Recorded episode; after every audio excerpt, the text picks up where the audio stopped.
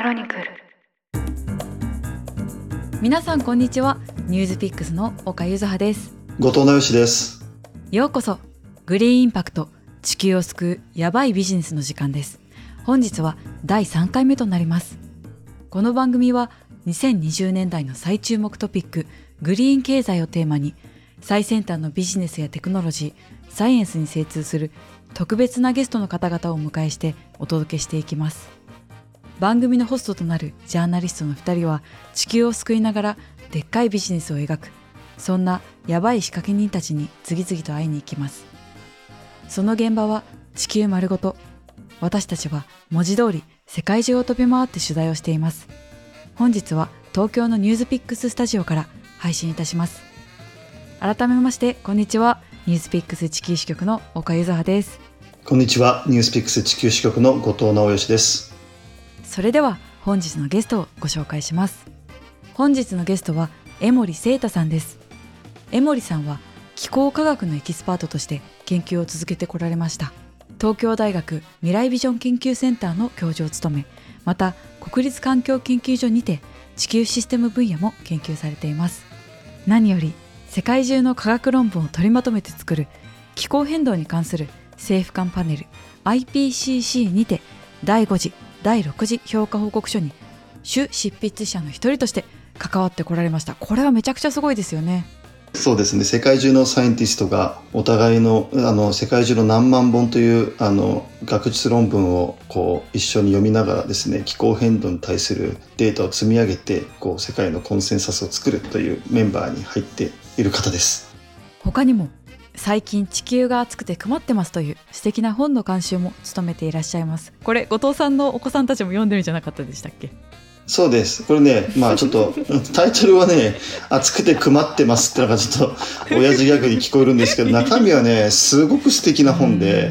あの、気候変動について何も知らない人がね、すごい楽しくそのエッセンスを学べるような本になっています。本当に江森さんは私たちみたいな気候変動について詳しくない人にでも分かりやすく丁寧に説明してくださるということでもぜひぜひこの江森先生にインタビューすべきっていう風な形でちょっと専門家の方々からもお勧めを受けたので皆さん楽しんでいただけたら幸いですそれではインタビューの様子をお聞きくださいどうぞ。本日はどうぞよろしくお願いしますはい、よろしくお願いします。あの今回我々のグリーンパクトという番組でもかなり初期のゲストとして来ていただくんですけれどもそもそも気候変動って本当に起きてるのだとか何をしたらいいの？何が起きてるのって言った基礎的なところからぜひぜひ教えていただければなというふうに思っているので、はい、どう。ぞよろしくお願いします、はい。はい。今回お伺いするのは3パートありまして1つはまず気候変動って本当に起きてるの？でパート2として冒頭でもご紹介した IPCC 先生がそうです主執筆者そうですね。まあ、この IPCC で今何が語られていて、何に最も我々は留意しなきゃいけないのかというご解説のお願い。で、最後に、まあ、もちろんですけども、まあ、サイエンティストだったり、ジャーナリストだったり、まあ、学校の先生かもしれませんし、ビジネスオーナーかもしれません。その何が我々にできるのかというのを先生に一緒に考えていただきたいと思います。はいよ。ろしくお願いします。はい、よろしくお願いします。まずはじめにすごく基礎的なところで恐縮なんですけれども気候変動って本当に起きてるの？っていったところがちょっと実感が湧かなくてですね気候変動が起きてるんだっていう証拠ははい。どこにあるんですか？あ、もうそれは気温のデータを見れば、あの、世界の平均気温っていうのが上がってますよね。で、あの、データがおかしいとかっていう人がいるんですけど、なるほど。ええ、どんなに、例えばその都市の点ばっかり取ってるんじゃないかとか、あの、いろいろ言いがかりがあるんですが、そんなことはなくて、まあ、世界中のデータ、海の上も含めてですね、はい船で測ったデータとかをあの含めて見て、まあ、特にここ数十年ですね、非常に、えーはっきりと世界平均気温っていうのは上がってるわけですよね。上がってるっていうのはどれくらい上がってるものなんですか？えっ、と、まあ、産業革命前から1.1度って、まあ、大体、あの、評価されてるんですけれども、まあ、最近は、まあ、10年あたり0.2度ぐらいのペースで上がってます。正直私のような一般人からすると、はい0.2度とか1.1度くらいだったらまあ誤差かなって思ってしまったりもするんですけどこれは誤差ではないんですか、ですよね。うん、気温って毎日すごい変わるじゃないですか。変わりますよね朝晩でも変わるし、そうあの、天気でも変わるし、季節でも変わるから、で、まあ、あの、10度、20度平気で変わるわけじゃないですか。で、それが 0. 何度とかね、1.1度とかって言われても、それなんかすごいのっていう感じがしちゃうかもしれないんですけど、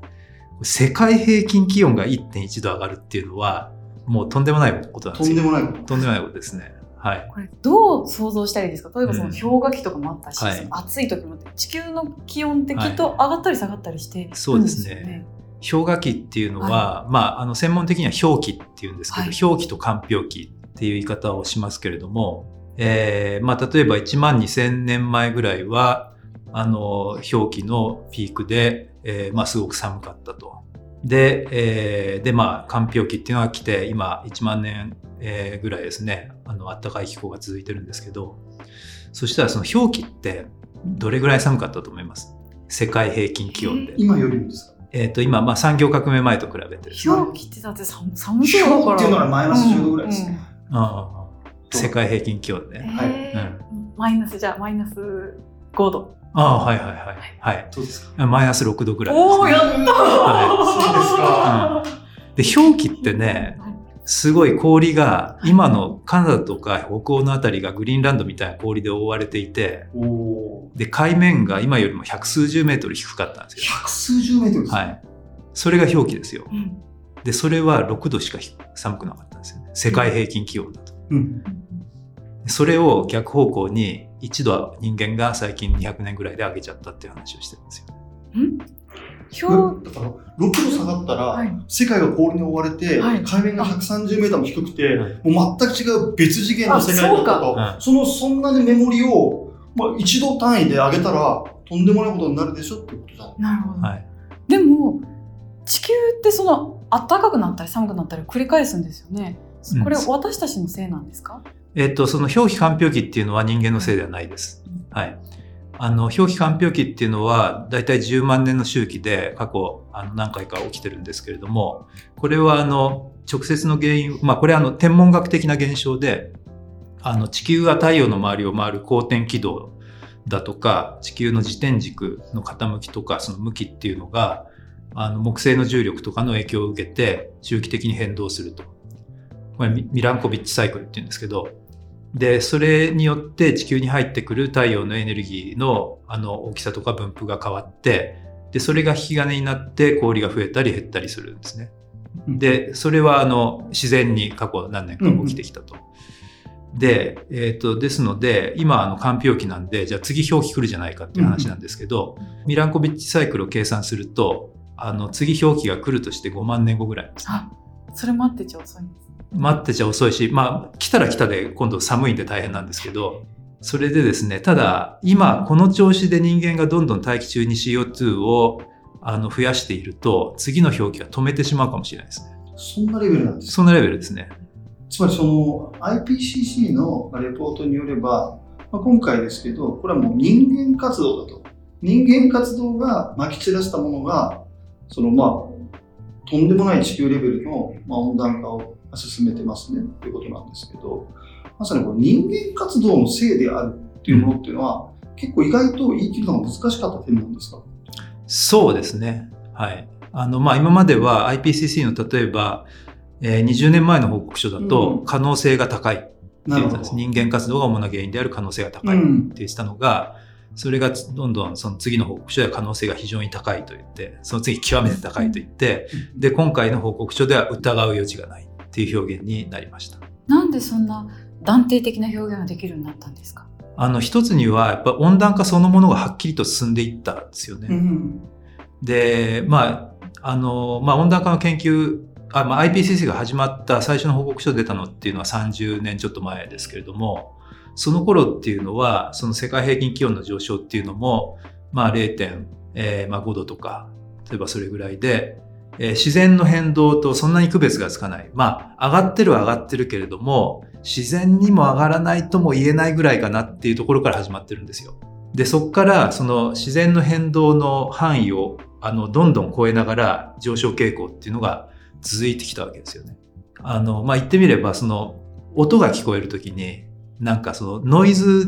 が大きくて、ノイズに比べてそのメロディーが、あの、まだはっきり聞こえてこないような状態から、ノイズよりも、あの、明らかにはっきりとしたこうメロディーが聞こえてきたような感じ、上昇傾向っていうのが自然の変動の幅を超えてどんどん、うんあの、はっきりとしてきたっていうのが、まあ、ここ30年実際に起きたことなんですよね。うんで、まあ、それ、まあ、一つ大きいんですけど、あの、まあ、もちろん研究が進んできてですね、で地球の温度を変える原因っていうのはどんなものがあるかっていうのが、で、それぞれがどれぐらいの大きさで効いてるかっていうのがどんどんはっきりと分かってきたってことですね。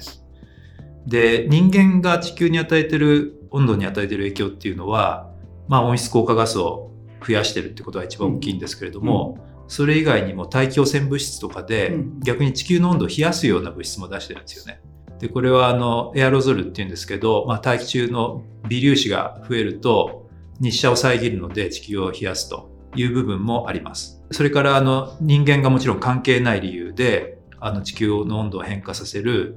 えーこともあってもちろん、えっ、と、それは太陽活動の変動であるとか、それから火山の噴火ですね。で、それぞれが過去に、えっ、と、どれぐらいの大きさで地球の温度に影響を及ぼしてきたかっていう研究がこうずっと続いてきて、で、それがどんどん精度が上がっていって、なるほど。ええで、今やその人間活動の影響なしにこの温暖化は絶対に起きないと。なるほど。ええもうこれはもう断言できますね。うんうんはいあの非常にベーシックな質問なんですが、その例えばビル・ゲイツさんとかがその51ギガトンをゼロにしなきゃいけないとか、まあ、例えばビッグファイブ、アメリカ、中国、ロシア、ヨーロッパ、あとインドですね、こういう国々がこれだけ出しているんだと言ってるんですけど、出したって証拠ってどこにあるんですか、あ出したっていう証拠は化石燃料を燃やした量っていうのが、なるほど。まあ、大体工業統計で分かってるので、なるほど。ええあの大まかにはそれで抑えられてますね。つまりなんか空気中にセンサーばらまいて、はい今吸った吐いたって言ってるわけじゃなくて、わけじゃなくてもうその、はい。元の上流であなた方はこれだけ使ってるでしょ？というところから出していく大まかには大体それで分かってますで、今、ただ、その、ある意味ではセンサーを巻いてるわけであって、っていうのは人工衛星で、あの、宇宙から CO2 の濃度の分布っていうのを測ってるし、飛行機でも測ってるし、で、世界各地の地上のステーションでも測っていて、で、そこから逆算することによって、どこでどれぐらい出してるかっていうのをだんだん分かるようにしていくっていうのは今研究で進んでます。なるほどはい。人間のせいでこれだけ上がってるっていうのが分かりました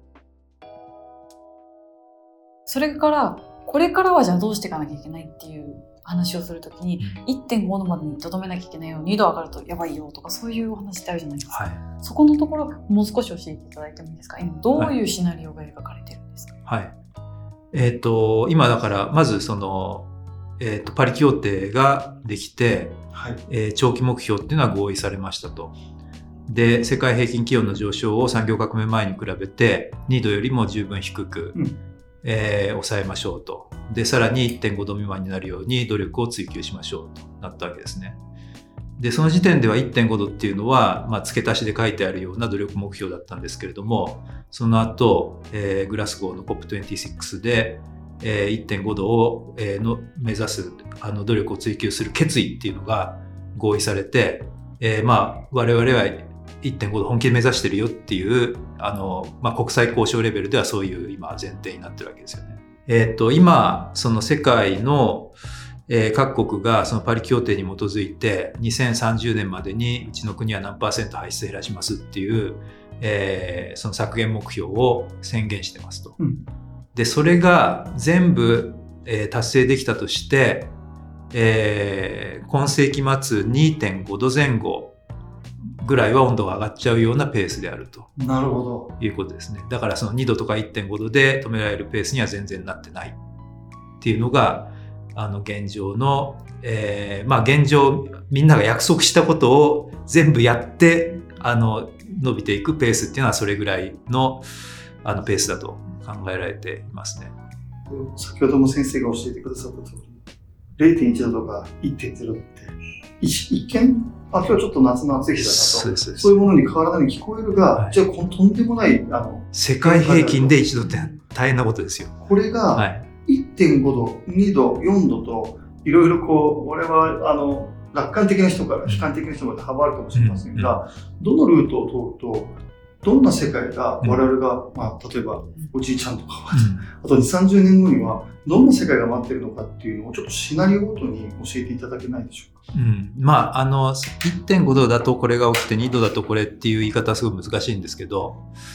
あの、まあ、ただですね、じゃあ温度がどんどん上がっていくと何が特に心配なのかっていうことをいくつか言うと、あの、まあ、一つは、えっ、ー、と、我々自身にですね、えー、降りかかってくる、いわゆる記録的な猛暑とか、あの、記録的な大雨とか強い台風とか、そういうものの、えー、が、まあ、ど、どこかにえっ、ー、と、今どんどん起きてるわけですよね。で、その頻度が上がっていて、で、自分自身にもそれが直撃する確率っていうのは、温度が上がれば上がるほどだんだん上がっていくわけですよね。で、それをどこで止めるかという問題。で、これはまあ、ただ連続的です。で、何度じゃないと、あの、いけないっていうことは必ずしも、あの、そのグラフを見ただけでは決まらないかもしれない。うん、で、他には何があるかっていうと、えっ、と、いわゆるティッピングポイントといって、えー、その温度がある温度を超えたところで急激であの元に戻せないようなあのなんか大きな変化が始まると。でそれは例えば南極の氷が不安定化してあのどんどん減少を始めるとかあるいはアマゾンの熱帯雨林がもうどんどん枯れるのが止まらなくなるとかあるその限度を超えたところで、えー、そのそういう性質の違う変化が急に始まるんじゃないかっていうポイントがいくつかあると考えられたわけですね。で、これはもう、あるものはもう1.5度で超えててもおかしくないっていう論文が最近、あの、いくつか、あの、うん、のポイントは超えててもおかしくないっていうのは出てますけれども、はっきりとはわかんないんですよ。もう1.5でもう本当はもう超えてたのかもしれないし、2度まで大丈夫かもしれないし、もしかしたら、あの、もうちょっと大丈夫なのかもしれないし、科学的にはまだはっきりと分かっていない。だけど、世界平均気温上がっていけばいくほど、それをまあ、どんどんいくつか超えていってしまう可能性っていうのは高くなっていく。これはもう、あの、明らかなんですよね。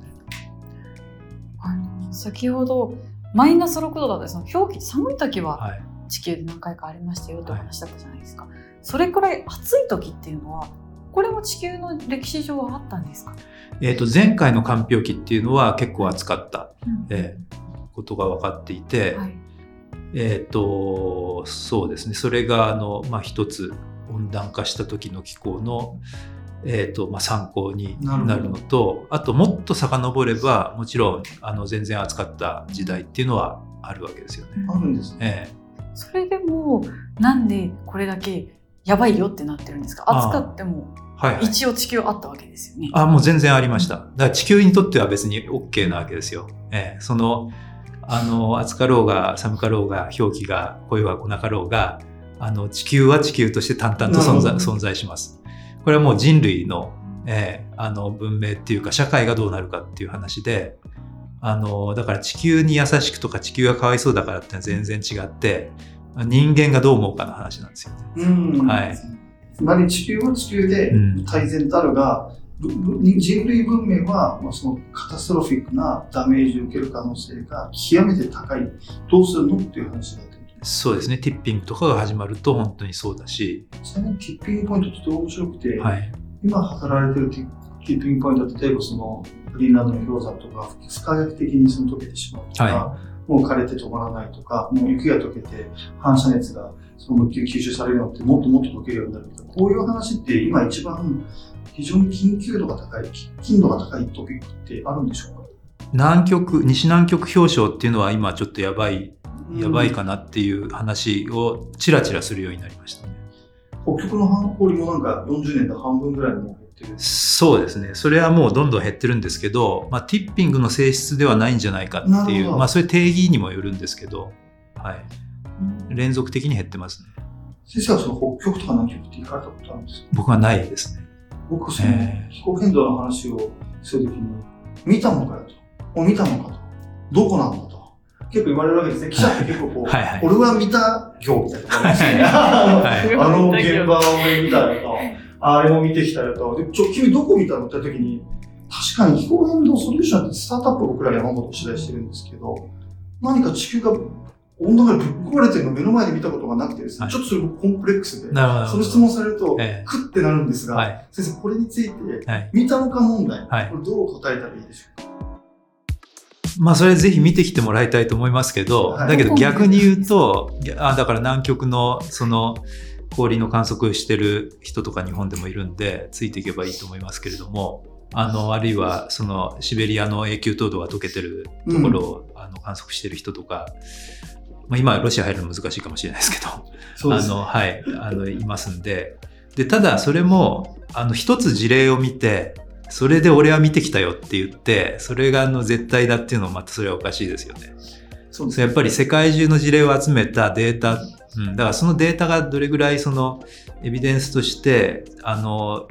えっ、と、すごいのかっていうのをなんかこう体感でわかるっていうのは大事なことかもしれないですけど、やっぱりその、一箇所二箇所のあの、エビデンスではなくて、その地球全体でどうなってるかっていう総合的な見方が必要なわけで、で、それをやってるのが言ってみれば IPCC であるというふうに思ってもらったらいいんじゃないですかね。ちなみに4度シナリオっていうのも、はいまあ、最悪のケースとしてよく語られたりするはいんですが、はい。これはもうどのような世界が待ってるんでしょうか？まあ、4度まで行くと、やっぱりいくつかのティッピングポイントは超えるでしょうね。うんそれで、すあの、僕はやっぱ、さっき言わなかったのは、もう一つやっぱ社会の混乱で、で温暖化がどんどん進んでいって、えーもう水がない地域とか食料がない地域とか、あの海面上昇して家が流されましたみたいな地域がどんどん出てきますと。で、難民がいっぱい出てきますと。で、そういうふうになると、もう本当に国同士が、あのもう協力して温暖化止めるのをやめて、もう自分の国が生き延びるので精一杯になって、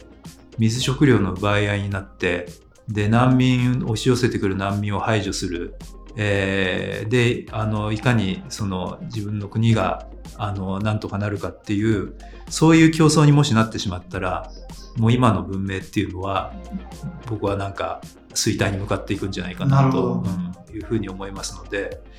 だからやっぱりその国際社会秩序にとっての大きなリスクだと思うんですよね。で、もう一つはやっぱりその時に本当にひどい目に遭うのっていうのはほとんど CO2 を出してない。低所得国の人たちで、で、それはちょっとやっぱ明らかにおかしいですよね。うん自分がその立場だったらとても受け入れられないと思うんですけど、で、そのことをやっぱり理解した人たちはやっぱ温暖化これ止めないとまずいなと、うんえーいうことになって、まあそういう一つの大きな動機だと僕は思ってるんですけどね。なるほど。その意味ではその南極で氷が溶けてるっていうのを見る必要があるのと同時に地球温暖化によってこの人たちがどういうふうに困っているのかどういう生活を送っているのかっていうのを見る必要もあるなって話聞いてて思ったんですけどどういうところにどういう人たちがいてどういうふうに今困っているんですか？あの、まあ例えば最近の事例で言うと、えーそのパキスタンで大洪水があって、えー国土の3分の1ぐらいが被災して、それで、あの、ものすごい人が亡くなって、それで水がなかなか引かなくて蚊がいっぱい発生して、で、マラリアでまた子供がバタバタ死んでとかですね。もうなんか地獄絵図ですよね。ちょっと我々快適にこう日本で生きててちょっと考えられないようなことがやっぱり起きていて、じゃあそれは温暖化のせいですかっていうと、あの、全部ではない、えーあの、まあ、昔から大雨っていうのは起きるわけですけれども、あの、温暖化してることによって、大気中に気温が上がれば水蒸気が増えて、えーそれによって、あの、まあ、増幅されたっていうか、温暖化してなかったら同じようなあの気象状態になっても、そこまでの雨量は降らなかったっていうことは少なくとも理論的に言えるので、あの、まあ、温暖化によって、つまり先進国が出した CO2 によってそういう目に遭ってる人たちがいるっていうことですよね。うん。未来について地球がどうなるかっていうのを予測するときに気候モデルっていうのがよくはい使われてるっていうふうに聞くんですけれども、気候モデルってどういうものでどうやって作られてるんですか？はいはい。あの、気候モデルっていうのは、あの、まあ、コンピューターの中で地球の大気や海、えーを、その、の変動だとかを表現する、そのシミュレーションなわけですね。で、これあの、ご存知かと思いますけれども、一昨年のノーベル物理学賞を取った真鍋淑郎さんが、まあ、世界で初めてそういうことを始めたと。えーそれで、まあ、それが、あの、研究分野としてどんどん発展して今使われてるんですけれども、で、その地球の大気の温度が変わるとか風が吹くとか、えー、雨が降るとか海の海流が流れるとかそういうのを、まあ、何で決まってるかっていうと物理法則で決まってるわけですよね。でそれはあのエネルギー保存の法則だったり運動量保存の法則だったり質量保存の法則とか気体の状態方程式とかなんか高校とかであの化学とか物理で習うような基本法則なんですよ。でそれを地球のその回転する、えー、大気とか海に当てはめた方程式を書いてでそれをあのコンピューターで解いてやると、えー、地球が再現できると本的にはそういう感じのものですね。一つすごい大事なポイントは物理法則で解いてるっていうことであって、うん、その例えば過去のデータをコンピューターに食わしてそれでなんか学習させて AI みたいにあの次を教えてるとかなんかあの統計的な、えー、回帰種を作ってあのそれを延長してるとかそういうものではなくてなるほど、えー、そうじゃないんですそうじゃないんですよ、物理法則ででそもそもだから CO2 があの大気中に0.04%しかないのにあの本当にそれで温度は上がるんですかっていうふうに言われるんですけどでそれはちゃんと物理法則で計算するとですねあのもうちゃんと上がるって分かるわけですね。二酸化炭素がその赤外線のどういう波長を吸収して放出してでそれがこう大気中にいっぱいあるとそれをどういうふうに繰り返してそれによってどれぐらい温度が上がってっていうのはもう理論的に計算できる話なわけですよ。でそれをやってるっていうことですよね。だから物理に基づいてやってるところがまさに真鍋さんがノーベル物理学賞を取ったんだと。えー、それこそ過去のデータを壊せてっていうのだったら起こってないことって予測できないんじゃないかって思っちゃったりしたんですけど、はい、物理法則に基づいてるからそれは極めて正確だっていう意味ですか？はい。あの、まあ、極めてっていうとどこまでかっていうことになって、うん、あの、100%じゃないんですよ。あの、やっぱりコンピューターの能力も限られるし、あと、すごい細かいとこまでいくと、例えば、雲粒一個一個、あの、計算できますかって言ったら、できないので、うん、えー、それは平均的にこれぐらい水蒸気があって、こういう風が吹いたらこれぐらい雲ができてっていう、ちょっと経験式みたいなやつをある程度かませてやる必要があるんですよね。で、それによってやっぱりその不確実な部分っていうのはどうしてもシミュレーションは出てきます。完璧なコピーには残念ながらなりません。うん、だけどそれを分かった上で、その世界中のグループがちょっとずつ違うモデルを作って、で、それを集めて、あの、比較したり幅を出したりとか、あの、データで検証したりとか、あの、プロセス改良したりとか、いろいろやりながら、そのまあ、完璧じゃないっていうことは分かった上で使ってるっていう感じですかね。先生がその、えっと、ずっとこの気候科学を研究されていて、これはまあ非常に同じ質問なんですが、あ、地球って本当に抜き差しならない危機にさらされてるなって、はっきり自分で感じられた瞬間というのがいつかわかりませんが、もし今、記憶の中であれば、ぜひご紹介いただけないでしょうか？そうですね。僕自身は、あの、なんかやっぱりしばらくはあんまりピンときてなかったですよね。うんあの自分のそのコンピューターで計算してる結果はこうなんかすごくこう温度が上がるっていうそういうグラフを出してくるし、はい、えー、そういうなんかマップを出してくるわけですけれどもそのことの社会的な意味っていうのはあんまり分からずに計算してたっていう感じはしてます。それでただやっぱりそのどうですかね。まあ例えば2005年でしたかね。ハリケーンカトリーナが来てアメリカでこんな被害が出たみたいな話だあの災害って発展途上国では悲惨なこと結構頻繁に起きてるんだけど、あの先進国で起きるとあこんなことが起きたっていうふうになるわけですよね。でそういうので結構その社会のこの問題に対する語られ方っていうのがあの変わってきて、でそれを見て見ながらあ自分が計算してることってのはこういうことだったんだみたいな感じになってきて、それで、えー、まさにその例えばまあこの間のパキスタンもそうですけれども、日本でも、えー、2018年西日本豪雨だとか2019年台風19号だとか、近年結構深刻な被害をもたらすやつが来てるわけですよね。うん、えー、そういうのを見ながら、まあ、今これでまだ住んでるけどこれがどんどん進んでいったらさっき言ったように世界的な混乱が起きるんじゃないかなっていうふうに自分自身の中でもだんだん実感するようになってきました。それでは続きは次回にいたしましょうグリーンインパクト国こまでお聞きくださいましてありがとうございました。